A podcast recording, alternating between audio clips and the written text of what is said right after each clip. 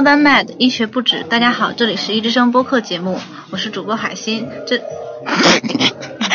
我是主播宋丽。OK 啊，没事。这一期没有海星啊，海星我都没见过。这一期没有海星的节目，这是我们第十五期节目。本期节目我们请到了华西的何建亮学长来和我们大家分享一下医学科普写作的相关的话题。大家好，我是二零零八级的何建亮，老早毕业了好多年的何建亮。那么我们这一期节目的话，主要的话题就是跟医学相关的科普写作。因为亮亮学长已经在丁香医丁香医生上面发表了很多篇关于口腔医学的科普文章。那我们首先来开一个脑洞。首先，如果不管事实是什么，如果只是考虑转发量的话，学长觉得什么样的内容最容易引起最高的转发呢？性，一般就是写关于性方面的东西，性知识的东西，嗯转发量是非常的高的。然而跟我们口腔关系是非常非常非常的大。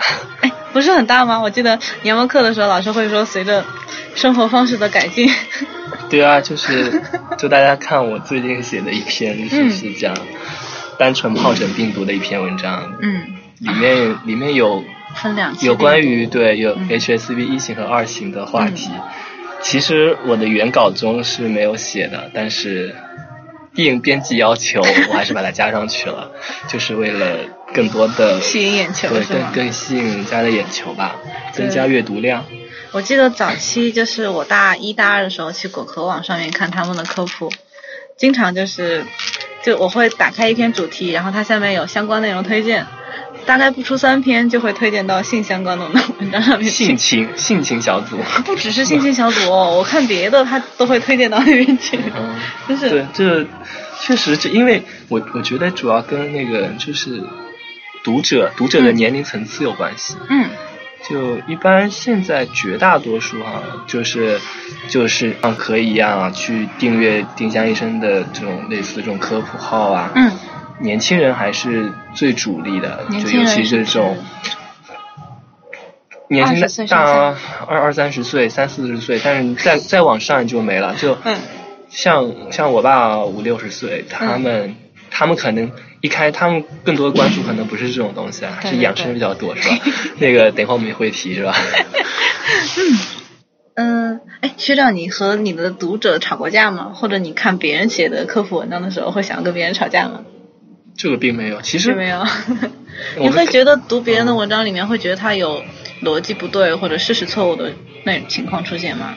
其实我觉得科普确实是个很难的工作，因为嗯大家都知道隔行如隔山。对，就如果现在我我我去看别的，呃，只要是稍微专业一点人士写的东西，可能我们就很难挑出他的错误来了，除非这个错误是非常非常的明显。嗯就你去看一篇儿科学的，你去看一篇可能内科外科的，可能你你不一定能够找到他的错误，嗯就有可能他是有错误的。嗯但一般大家没有那么多时间去啊查文献来来看你到底有没有错。嗯，有一个疑问，一般这种医学科普写作的读者会是谁呢？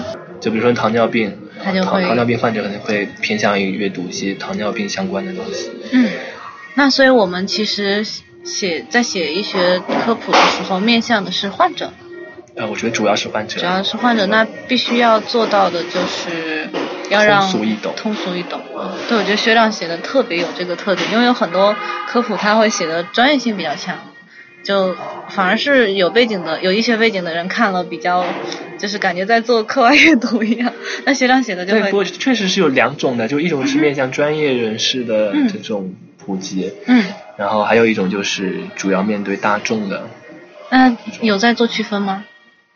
是需要写作的时候去做这个区分，还是嗯一般可能某些某些某，比如说我们说微信公众号，就可能有些公众号它就是专门做嗯面向医生的，嗯专门面向医生的东西。嗯然后有些，但绝大多数都是面向患者的，因为患者的基数，就是患者就不是说一定是患生病的人，就嗯所有的健康人也好，感生病的人也好，感兴趣的人，嗯这个人的基数加起来绝对是远远超过我们的医务工作者的，是吧？对的，医务工作者太少了，希望大家都来学医，划掉。那么有一个疑问，就是我们写我们在有我之前有读到一篇文章一一本书叫做《知识分子都到哪里去了》，然后这本书的话，它就会它的主要观点就是。学术生活被官方倡导为联系现实以及向公众开放的导向之下，知识分子应该重申独立自主，反对文化儿童化、弱智化，反对反精英主义，支持公众自身对得到认真对待的渴望，并帮助公众培养那一种渴望的这样一个态度。就是说，认为我们这些有知识的人应该帮助没有知识的人去知道如何获得知识。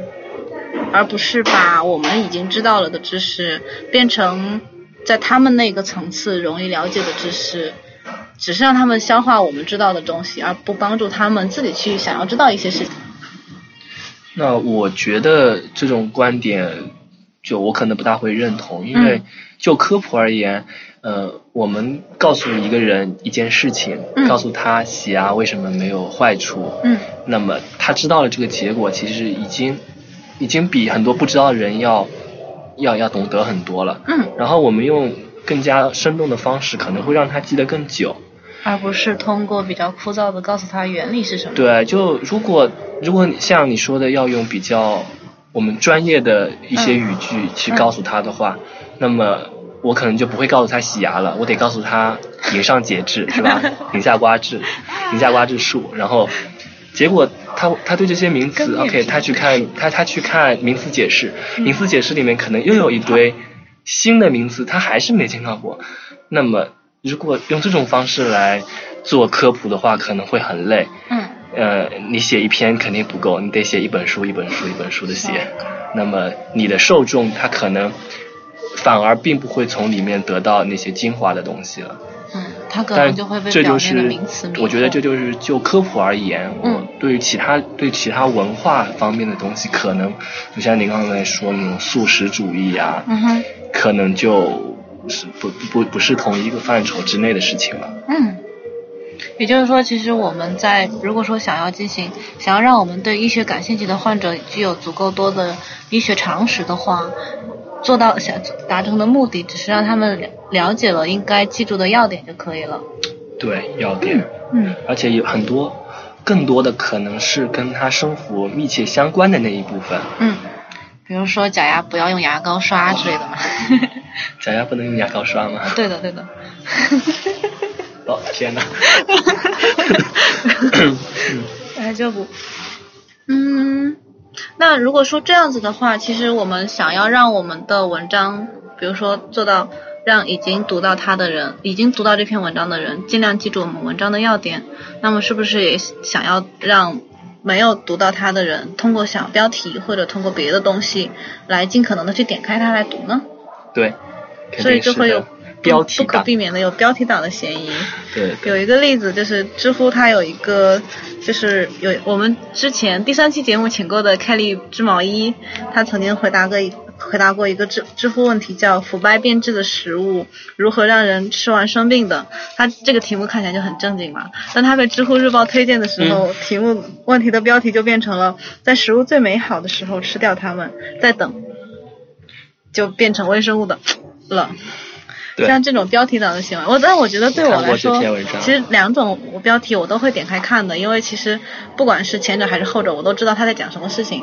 但对可能对于普通的读者来说，这两个标题的内容含义就会不一样。对啊，肯定是这种恶俗的更吸引眼球嘛，这个其实很正常。是啊。嗯，就连就就如果这两个标题放在你面前，你都会去看，但我感觉你应该会先去点后面那个。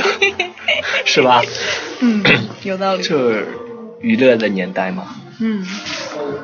哎，薛亮经历过这种事情吗？自己写的很正经的标题，然后被改成了很抓眼球的那种。对啊，比如说最近这篇，最近写过一篇关那口唇疱疹，呃，唇疱疹那一篇文章。然后，当然，其实我们一开始都是。不会拟标题的，很少拟标题。是不拟标题的吗？呃，我一般是不拟标题的，就关于纯疱纯纯疱疹的这一篇科普。把把你标题留给编辑来做。对，反正反正所有你的标题，编辑都会重新帮我再取一遍，所以最后就成了呃得了疱疹还能亲亲吗？说类似标题。的口标编辑的口味就是好歪啊。嗯，但其实确实啊，我觉得编编辑还是、呃、很有想法的，就他能够他能够他能够抓住这篇文章中的一个点，虽然可能不是中心思想，嗯但可能是最吸引人们点开来看的那一点。哦，哦怪不得我经常会有点开一篇文章之后，然后觉得文不对题的情况。嗯，但是就是取起的有水平的编辑应该。就就不会真的十万八千里，那这样会导致我错过一些内容吗？比如说，其实我可能看到得了疱疹后还会轻轻骂，我不会想到它是一篇关于病毒的科普，关于纯疱疹的科普文章，我就觉得我对亲亲这个事情不感兴趣，我就跳过它了，反而让我错过了这么关键的内容。但我觉得就是就现在这种这种传播方式而言啊，啊，他才不在乎你一个人 点不点开这一篇文章。对啊，他他只关注 这这对他只关注这一百个人里面的那剩下的九十九个人是吧？你不开随你啊，反正是一八弦。他他如果他如果换成另外一个标题，说不定就只有五十个人看了，嗯对吧？那与其错过五十个人，不如错过你一个人，就是这个意思。被抛弃的小数。所以说，其实如果说为了曝光率的话，那么标题党这种行为其实是可以，这怎么说呢？我觉得大家目前几乎所有公众号我觉得是可以接受的可以接，受。对，只要不要就真的很恶俗，呃，真的 真的不会有碍观瞻，亲亲还好吧，就 kiss 嘛，就我觉得很正常啊，嗯还是很正常。嗯。那学学长会被换编辑要求写一些紧跟热点的文章吗？比如引力波或者 AlphaGo 之类的事情。当然，我觉得 引力波跟 AlphaGo 离我们太在口腔好像领域还比较少但是但是您说会不会就是说编辑会有特别的选择来写一些嗯突发事件，就不是不一定是热点嘛？比如说当年，呃，天津爆炸，嗯呃，我记得当时丁香医生应该是立即当天晚他更上，新了好多条。对，就直接出，比如说啊，这个急救怎么弄啊，然后我觉得这个是很有用的信息，对因为，但是其实呢，这些文章并不是说当时才写好的，当时才写，它其实是有一个积累的。那是把它之前的文章它它可能平时会有一些呃关于创伤，嗯对吧？这种烧伤怎么处理？嗯那么编辑再把这件事情改编一下，嗯那你讲的中心思想，可能当时那个作者写的东西还是在的，嗯然后你再加上一些这样呃编辑的编那个一些功力了。啊，呃，一般是这样子的，尤其这种突发事件的话，嗯都是要有积累的，都是平时他这些素材都已经积累好了，嗯他就等着这件事情发生啊，也不不应该这么说，啪啪。那我觉得像天津爆炸的时候，由由医生由医学相关的科普来进行像医学相关的这些信息的报道，是一个，不怎么说呢？它不算是追热点，它是一个比较负责任的行为，它是等于是说，就是就是在这个领域，就是需要有医学相关、有医学权威的一些公众号来推文章，但更多的情况下是跟他没有关系、没有强烈关系的一些公众号也在强行的蹭热点。我知道，就比如说啊，比如说出一个什么电视剧是吧？出一个比较有名的韩剧，它就会呃有一些类似的。我现在举不出例子来，我记得以前好像有一部什么电电视剧的韩剧，不是最近的。然后，呃，怎么说呢？就还是回到回到之前的话题上来吧，就是只要编辑他需要他需要点击量，他需要阅读量。嗯，呃，就我所知，他们一般都是会有一些工作量的要求。啊，对你，不是说你把文章发了就好了。嗯，当时我记得有编辑跟我讲，他说，他说推送完一篇文章之后的一个小时是他最紧张的时候。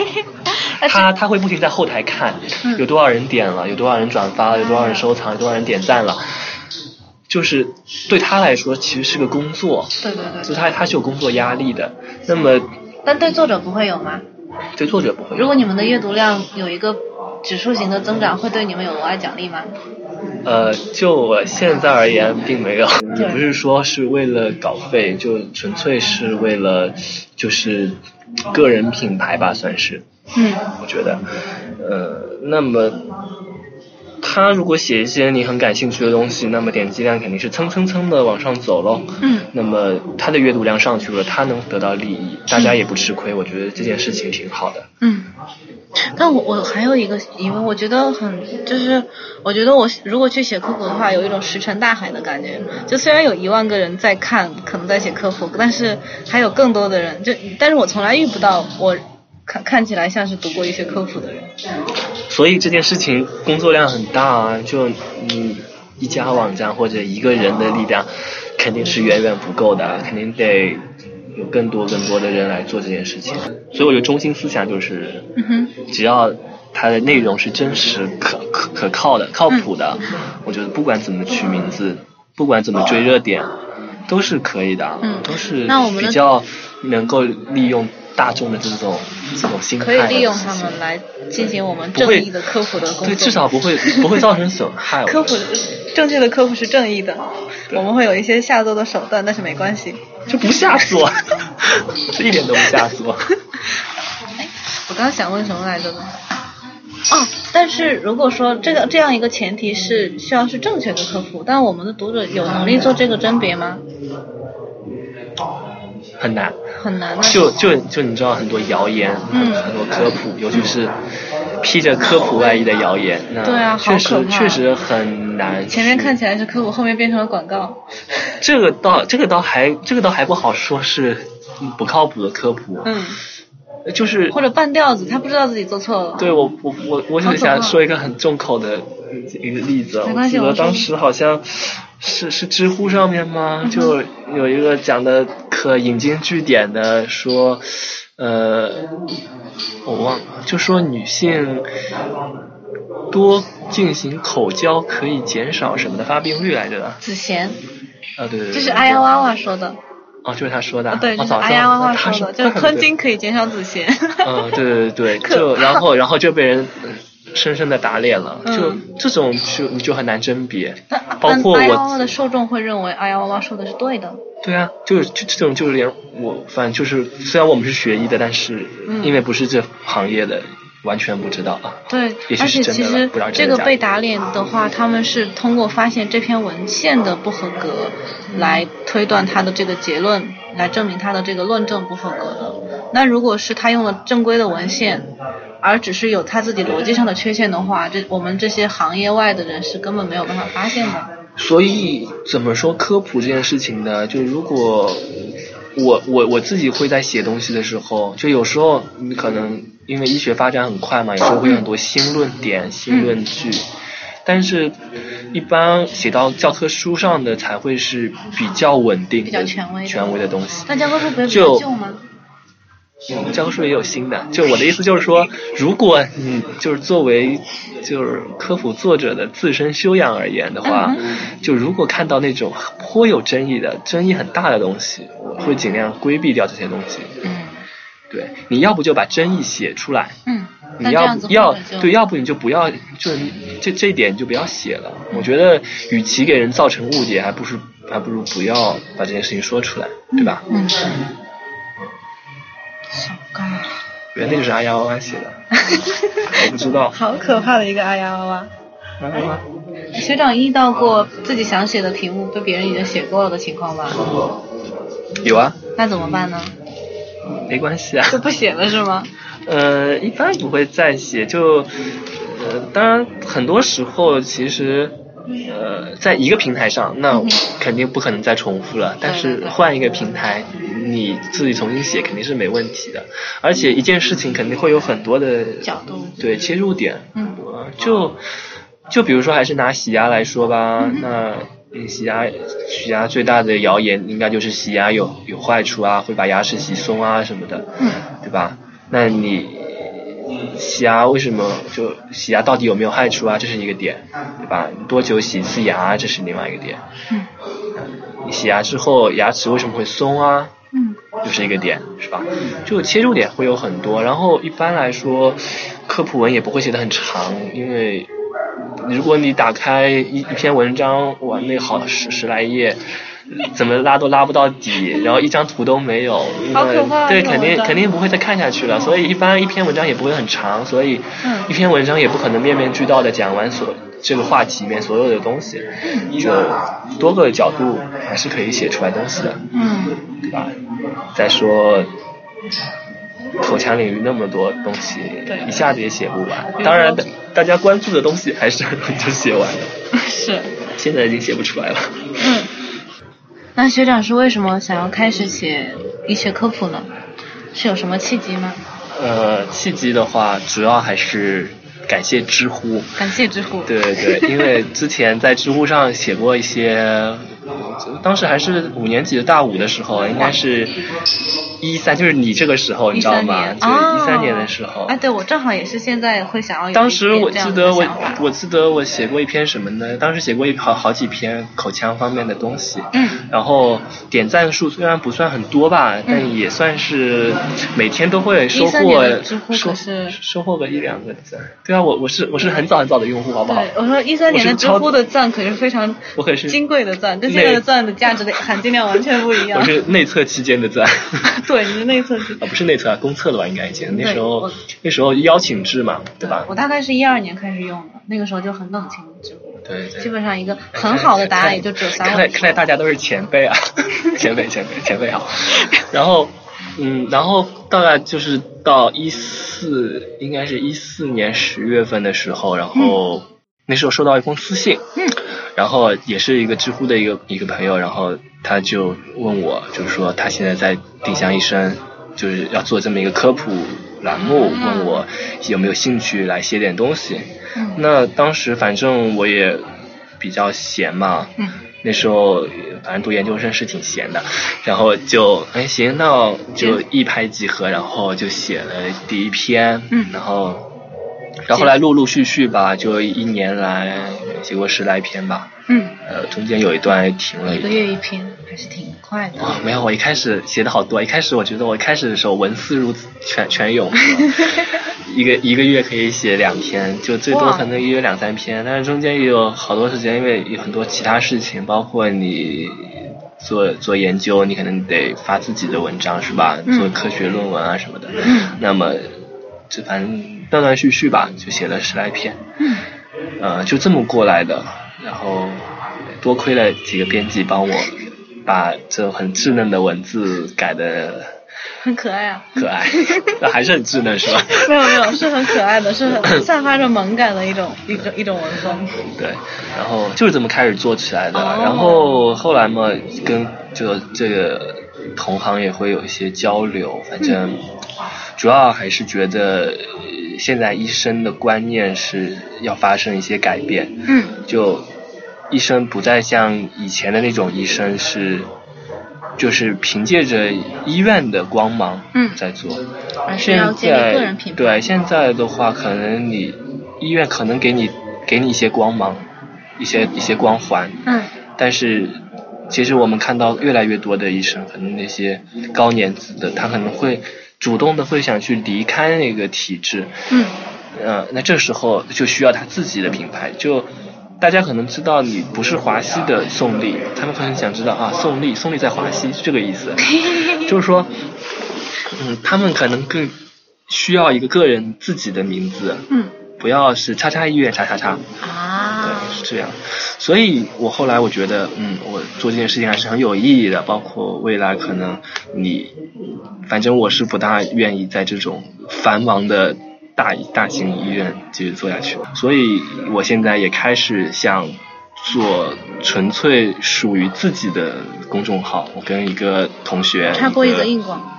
对对，我插播硬广，大家可以去关注我们的大白牙菌，大就是大小的大，白就是黑白的白，牙就是牙齿的牙，菌就是呃那个君子的君，柯南君的君，关注可以获得亮亮学长萌照一张，并没有啊。头像头但是头，对对对，那个头像是我亲手画的，虽然画的我觉得还是画丑了啊。但是很可爱。但是我觉得我可以下个月再改过来。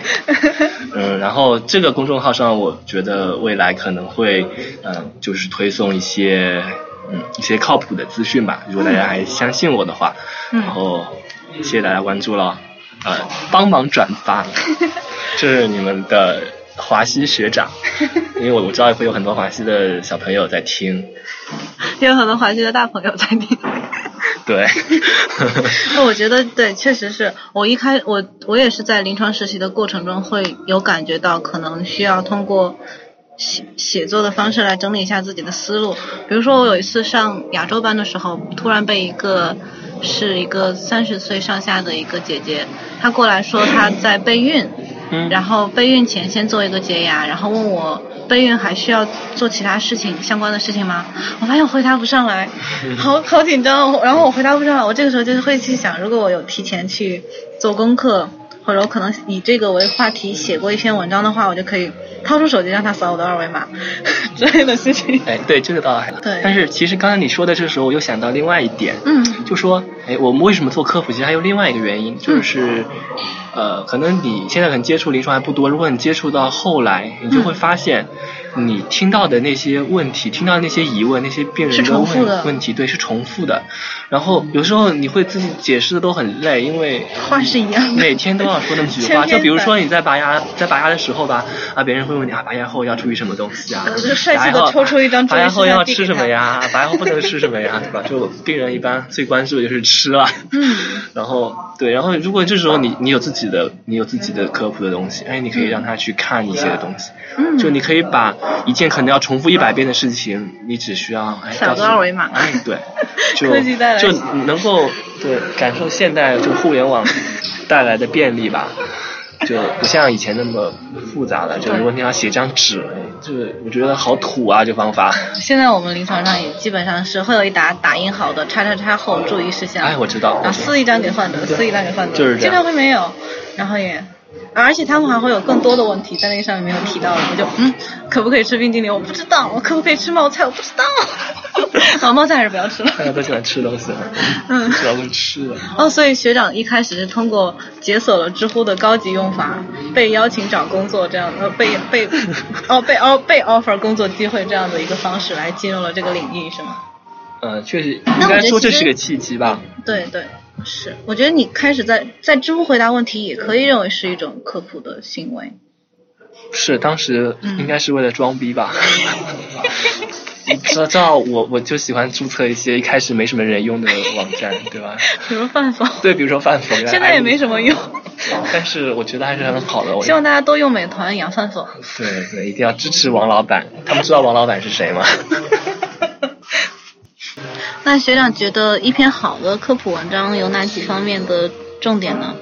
比如说，我们可以以果壳前一段时间的引力波那篇文章为例。海星觉得它是一篇非常好的科普文章，因为它既有非常充分的细节，又足够有趣，而且最后还上升了一些情怀的高度。呃，我我后来就是您跟我讲了这个这篇文章之后，因为我之前可能呃我没有特别留意到这篇文章，然后呢我专门回去看了一下，嗯确实是一篇非常优秀的科普文，就寓教于乐，寓教于乐，非常的就是能够认真的读完，因为一般有时候涉及到一种很物理很高深的东西，可能你都念不下去了。嗯。但那篇文章，它可能给你一个知识点，嗯，它给你再给你打一个很通俗、很可爱的比方，嗯，再加上一些动图，是吧？嗯我觉得这简直就是一些典范之作。嗯 然后，那你说最重要的，很长，对，是很长，挺长的。但我们还是读下去了。对，所以你说一篇好的标准是什么？当然因人而异，因事情而异。嗯可能对于这种比较轻松的新闻，科学大发现，嗯、不是什么很悲惨的事情。嗯它做成很轻松的样子是很好的，就是很吸引人的东西。嗯所以真正它能够拿到这个这么多的阅读量是显而易见的。啊，所以，那你刚才说的那些优点都是一篇一篇那个好的一篇优秀的科科普论科普文章，它需要的那些东西啊。嗯但是很多时候我们都做不到，嗯因为实在没有这样的才华。嗯，我觉得学长的科普自成一派，非常的可爱，并没有，我都没看出什么派了，不要说我了，非常可爱。谢谢。我人不可爱啊。嗯嗯，我记得早期的时候，也不能说早期，不知道现在还有没有。就是果壳曾经有一有一个栏目叫“谣言粉碎机”，啊是，他就会找一些主流的、常见的一些观点，然后认为对认为它是就是把它当做一个谣言批判一番。嗯这，样，那学长觉得这种，呃，但是有时候果壳的辟谣反而会被反辟谣。那我觉得科学的争论都是这样子的嘛，嗯就是我提出观点，你不同意，那你提出更更有力的证据来反驳我，这才是有科学素养的国人应该做的事情，而不是说啊、就是道德审判啊这种，我觉得不大好。那我我其实想好想讲那个，就前些日子，就不一定是前些日子，反正基本上所有人的朋友圈里面应该都能看到类似的标题。哎呃，比如说我刚刚，让我翻一下哈，嗯，看到一个中国力推转基因的张启发背景揭秘，国人看完都惊呆了。然后你知道他的转发转发理由是什么吗？嗯，他转发原因是，虽然我不懂转基因对人的后果怎样，管它真假，让更多人关注。就你你会觉得他的转发理由，这也能叫理由吗？你不懂你还 不懂装懂，对，就有些时候就像是在哗众取宠的感觉。不懂就不要讲话了。还有一个，还有一个是我爸发的，我我爸听了千万别打我。我爸一定会听的吧？他说高血压有救了，发一次救人无数，为爸妈收好。你知道打开是什么吗？打开就是各种按穴位，然后 然后就把高血压给治好了。就然后我问他，他就说啊，这种东西宁可信其有，不不可信其无嘛。但我觉得这然后，然后我直接在下面回复了一个假的，然后点开来之后按个举报。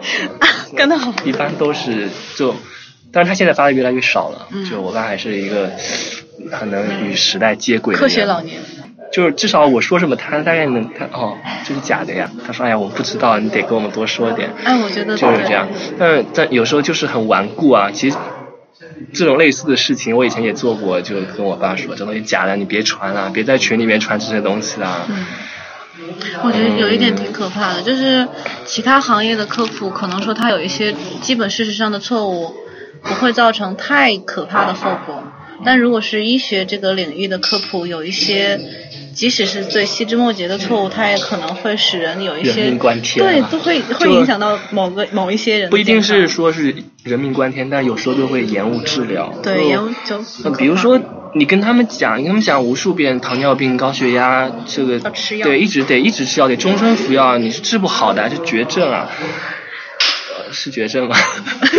就很多很多情况下，很多对很多情况下啊，呃，但是他们就我觉得他们为什么更容易相信谣言，就是因为人们更愿意相信那些他们想知想想想认为的东西。嗯，他们想健康，想啊不吃药就把病治好了，想按摩按摩就把病治好了，他们就会去转发这些东西，就就很难理解。对于就是我们我们这这一代人而言很难理解。然后他们其实也不需要一些很复杂的理论的知识，他们那些转发文章也没有一个理论知识，他们嗯只要一个简单的原因和结果。有张悟本的绿豆，嗯，什么？嗯，好像好像知道这件事情，我好像大概知道这件事情。绿豆万能的是吧？对对对，就豆子是万能的。他们不需要逻辑，他们或者是需要很简单的逻辑，他们搞不明白，他们只要简单的东西就行了。我觉得这个事情非常的原始。然后还比较容易去传播一些个案，你知道吧？啊，这个人，这个人吃什么东西，身体变好了。这一个人的事情，但大家都学过统计学是吧？就你不能用一个东西来代表全体，有一不一定别人真的有用。你一个人真真，就算你真的一个人吃绿豆，你把高血压治好了，你你你咋知道所有人吃绿豆都会好呢？对吧？就这个事情是很很奇怪的一件事情，他们喜欢传播这种个案，然后还有比如说，呃，他们不喜欢去转转发一些专家的意见。他们喜欢转转发一些民间大师的事情，是吧？那为什么呢？我们能够通过我们的努力，让科普文章战胜造谣的文章吗？或者你就得写出，你得写的比比他们谣言更高明啊，更更高明，然后更切合他们的心理是吗？对，然后的话，你你得有一个，你得有一个更好的平台。就如果你的科普平台已经上升到了中央电视台那种，嗯哼，那么这些对中老年人来说，他们的可信度应该是很高的。但我记得北京台的养生堂上面也经常会讲一些奇奇怪怪的事情。那个不是广告吗？我一直以为那是广告。但他就会在正会在正规的时间里面播出。我每次看到家人在看这个，我都好担心。对啊，就就人们有一种很奇怪，可能就是他们那一年代的人，就那种经历过文革或者什么的那那那那代人，会有一种反权威的思想。啊。他们觉得权威就是要打倒的。嗯。他们觉得那些民间的东西，可能是啊老上一辈人说下来的人，总有总有点道理吧，是这种感觉。嗯。我不知道之前有那个什么什么诺贝尔歌，你看那个点跑跑题的时候。啊，对，民科。民科是吧？对。就他可能他也提的引力波，但人家的引力波跟那引力波那不是一回事儿啊。但在这时候就激发了，这这这件事情应该说是网网络上应该算是发生了个转折吧。一开始呢是一边倒的支持同情，对同情啊，你这个方舟子虽然方舟子人不怎么样吧，但人那集里面说的挺有道理的。嗯。我后来去看了，但。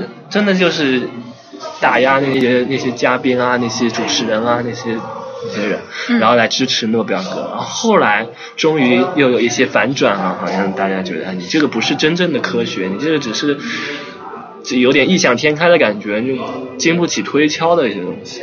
我觉得还是很难。如果我什么科学素养都没有的话，我没有办法做到甄别那些甄别能力。对。但是对。因为大家都是学过一点科学的人吧，也算是。那么，科普、科普、科学素养这东西培养本来就挺难的。嗯。我觉得，就其实你还是能看到，就算真的跟你一样念的大学，念你的同龄人，可能有些人还是有个别的会去，会去相信这些东西。对的。就是很难，我觉得很难杜绝。就其实就像现在发达国家，可能也会有各种各样的，呃。呃，类似什么一些医学方面的一些谣言啊，甚至呃，从从从中国出口出去的谣言，或者 或者或者进口进来的谣言，大国输出的医学谣言。都是有的，但这个不能百分之百打灭掉。但是我们想做的事情就是让更多的人，让让具有统计学意义的更多的人来接受一些真正的科学。学长在临床接诊的时候，觉得有这种转变吗？就是完全没有医学知识背景的患者的比例和具有一些常识的患者的比例，这些年里面有个改进吗？首先，我不是个老医生啊，没有这些年了。其实我还年轻的，其实我我就是初出茅庐，茅庐还没出呢。然后就是说，病人中间的话，会有一些就是。有有有一定背景的，嗯，啊，当然也也会有医生看医生的，他自己也是个医生，这种就不说了。嗯，就普通人，呃，一般来说，大学生啊，他一般，比如说我们我们科，我们牙体牙髓科做的最多就是根管治疗吧。嗯，那他大概对他大概对根管治疗还是有一。有一点了解的，嗯，但如果你说那种三四十岁、四三四十岁的那种人，其实不一定了解，嗯，反而是年纪再大一点，你知道吧？就那些六七十岁的老年人，他们可能比较闲吧，嗯，他们可能还反而会去了解一些根管治疗的东西，呃，当然也有可能是他们就是老病人了嘛，做了好多次了，就是对对，久病成医，他自己大概就知道这些事情，然后。真的科普上面的话，其实很少，很少人能够不问我这个以后是不是要做牙套啊？一般呃都会要主动跟他们讲什么。所以学长觉得，如果是说说从改善医患沟通的这个角度来说，投放在互联网上的随机的科普文章，相比于科室里面走廊上张贴的宣传内容来说，哪一种可能会更有效呢？我觉得。应该互联网更有效，这个互联网会更有效。我觉得它的传播影响力是不一样的。对对对。其实，其实科普而言，其实我觉得也就近几年才多起来。随着尤其是微信这些东西，其实果壳的时代已经过去了。不是过去了，就是那个时代，上网的人有哪些？其实对，还是那那那一批人，对，都是知识分子在上网。他们可能本来就不需要更专业，虽然他们可能很不懂。但现在的微信的话，现在这个时代的话，就移动互联的话，嗯，就基本上能够各个年龄层都能都能涉及到的，像我们的父母，甚至我们有些爷爷辈，对，都都开始都开始拥抱这个互联网时代了，是吧？是的的。就我觉得这个可能影响力更大一点。嗯但你要说科室里这些的话，针对性会更强一点，嗯对吧？他来看这个病了，他看到关于这个病的科普，那么嗯就针对性会更强一点。嗯呃，各有所长吧。但是我觉得随着时时间的推移的话，呃，互联网的科普的功能会越来越得到体现。嗯，我觉得就是在我我大一的时候，当时正好是哈尔滨医科大学有发生过一个研究生被杀死的事件我。知道，那时候我还也在读书啊。对，然后我当时就感到非常的震惊，然后我在想，其实当时我在想，为什么医患沟通会有这么大的间隔阂？那么我在想，其实可能最重要的原因就是知识的不对等。我们对知道的很多事情，在患者其他领域获得的常识中，并不是理所当然的。那个时候我就在想，可不可以通过一些途径，让我们的大众也具备一定的医学常识，从而让我们的医生和患者更好的彼此理解。啊，说是彼此理解，其实就是患者更好的理解医生。然后，嗯比如说认识到有一些慢性病确实是无法治愈的，这样子一个基本的常识，可能我们在自然人群中，大部分人也是不想去相信这种事实的。那学长觉得我们现在在做的在移动互联这种情况会有改善吗？我们能够真正的利用移动互联来促进，来逐渐的缩小医患之间信息的不对等，来达到最终一个和谐大同的环境吗？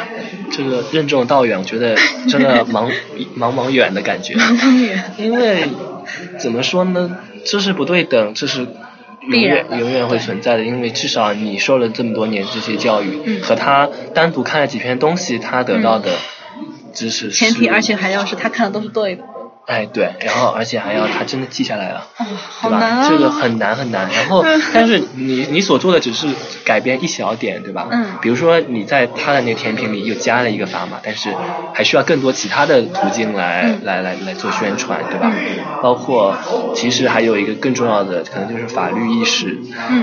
我觉得法律意识的科普可能比我们专业性的科普重要的多得多，对吧？嗯很多人他不知道哦，我我不应该就打人啊，我打人是犯法的呀。但他情绪一上来，他控制得了吗？嗯然后你一方面是你法律要有保障，第二方面你可能你这个让你的你的公安、你的这些你强制机构是吧？嗯。暴力机构，哎，我发现也要九院让每一层安心啊。最近最近最近打最近打医闹啊，最近医闹很很很严很严格啊，这是。哦，哎，我觉你不知道前段时间，嗯那个中央电视台播了一个是复旦的哪个医院？中山医院吗？啊哈那个医院嗯就是保安和一个黄牛嗯帮一个患者加号，然后就是加黄牛号嘛。嗯然后就中央电视台上就播出了嘛。当然这件事情本身，我觉得个人意见啊，纯纯个人意见，觉得还是有一定的媒体的误导在里面。嗯但是这种情况还是存在的，就是你黄牛号什么的，然后再加上北京之前更早之前不也有一个人大闹挂号室嘛？三百啊，现在的话就基本上管得很严，就是完全不给你加号。对万一你是卧底，所以现在防现在保安安保力量还挺，九院安保还还可以。嗯嗯就当时看了一个，呃，也是从知乎上看到的一个东西，然后我还真的去打开来看了一下。嗯他让我们看了一下中国和美国科普的这两个境地。打开美国的国家航天局，那个网站做的是非常漂亮，然后嗯。包括里面就绝大多数都是面对不同人群的一个科普介绍。哇，会分年龄段对，他会分，分他会分学生啊，嗯。分什么，就是成人啊，嗯。就分会分儿童啊、大学生啊，然后还会一些专业人士啊，就会分开来、嗯。来做做科普。然后他还会有很多，呃，从你手机的应用啊、嗯。app，然后各种各样，就是一应俱全的那种生动的教学教育。但是你打开中国中国国家航天局啊、它叫 CASA，跟人家 NASA 还挺像的，叫 CASA。然后然后打开之后，你就会明显感觉到这是一个绝对很传统的中国政府机构的一个网站。政府机构啊，红色的吗？呃，红倒不是红，还是蓝的，但是那个颜色真的很土，就是那个 IE IE 六的那种那种布局，然后。然后一开始肯定是啊，这个局长是谁啊？党委书记是谁啊？谁想知道？Who care 啊？对啊，没人没人想知道这件事情啊。然后然后就是一些通知嘛，反正就做的应该跟，反正我觉得我觉得高校的网站也是对高校这样子，。但但是我觉得现在高校做的很好啊，我觉得交大做的挺好的啊，川大做的也挺好的呀。我反正我我是你是没上过川大的网谁会需要上川大的官网？川大的官网其实还挺漂亮的，反正那是绝对比不上这两所高校的网站的，嗯这嗯做的太丑了，就。哦，它其实还是有科普知识的，它上面一大块都是新闻哈，啊，这个发射什么什么啦，这个发射什么，你要翻到最底下，啊，终于有几个也 是神舟什么空间站啊，什么这些，但会很老吗？或者说它读起来是悦耳吗？方便读吗？就你知道那种网站就不会让人有兴趣点进去。这种文这这种网站就不会不会不会让人点进去啊。然后你会看到那篇文章的末尾的时间可能是二零零六年，对，就可能没那么早吧，可能二零零九年吧，还是二零几几年，反正就就可能六六七年之前的事情，这个就那么就这么单？单单独的这么两两三篇文章，你就会觉得，哎，这个这中国在中国科普的道路真的是很漫长，就你这种民间的。从政府到民间，你民间想做好，你没有上面支持。我觉得我们的这些机构没有这个意识，他不觉得自己需要对民众负责，因为他只要完成他应该完成的，比如科研任务或者说一些工作任务就可以了，他不需要对他的他的任务里面没有向公众科普这一项，对，所以可能他就无所谓这些事情。我我觉得但我觉得有应该还是有的，只是非常的淡化，因为这件事情是没有看不能看到眼前的利益的事情，对的，他看不到眼前的利益，他不会因为你多投入了科普几几千万块钱，然后你又得到一个什么样的飞跃，但怎么说呢？我觉得还是挺失望的。一个诛心的提问：你说我们的政府真的希望我们的民众变聪明吗？我、好难啊！我觉得你有点引导我想回答什么问题，但是我觉得我不会，就嗯，好难啊！在好，经过暂停了 暂停了一分一分一分钟之后，嗯，就我我的看法主要是，我觉得政府可能还是缺少一些作为，嗯它缺少了让你变得更好的动机。嗯，他可能觉得他现在第一要务是吧，是发展经济，然后就是维护稳定了。中心，两个基本点。我忘记了那个东西，真的全全全全然忘记了。你考研还考这个吗？要考吗。哦天哪，那你记得比我多，我真的全忘了。所以，这就是中国特定的政治环境，我们这个节目会被和谐掉的。可怕。拜拜。拜拜。